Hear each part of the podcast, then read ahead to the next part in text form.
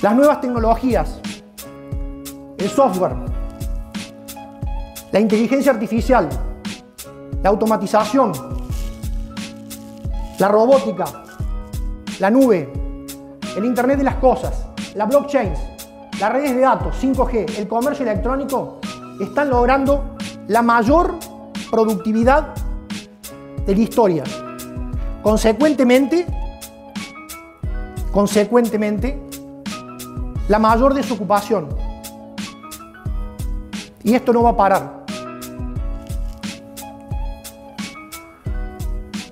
La tecnología ofrece hoy,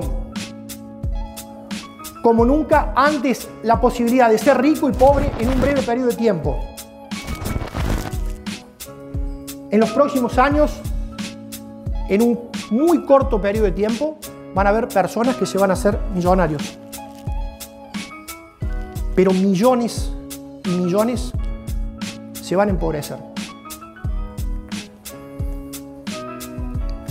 Hoy la tecnología permite crear regímenes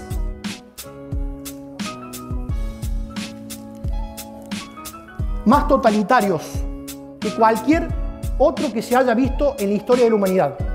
En solo cinco años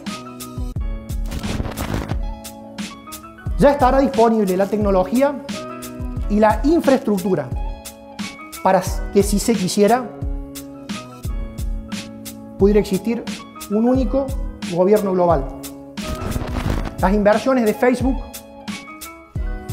las inversiones de Amazon y las inversiones de Google con microsatélites por toda la órbita del mundo lo van a permitir. ¿Saben qué? Esas son empresas que están en determinados países y responden a determinados intereses. También.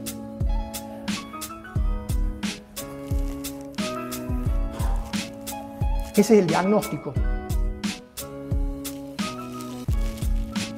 Hay muchas más cosas que quizá en solo 30 minutos no podremos desarrollarlas. Ahora ustedes dirán, bueno, son variables exógenas. ¿Qué hacemos? Lo primero, lo primero, y los miro cada una de las mujeres y hombres que están acá, lo primero que tenemos que hacer es reconocer, reconocer que estamos haciendo un diagnóstico total, totalmente equivocado de cómo evoluciona el mundo. Estamos haciendo un diagnóstico totalmente equivocado. Hacer un correcto diagnóstico fundamentalmente de los factores claves de éxito que se necesitan para desarrollar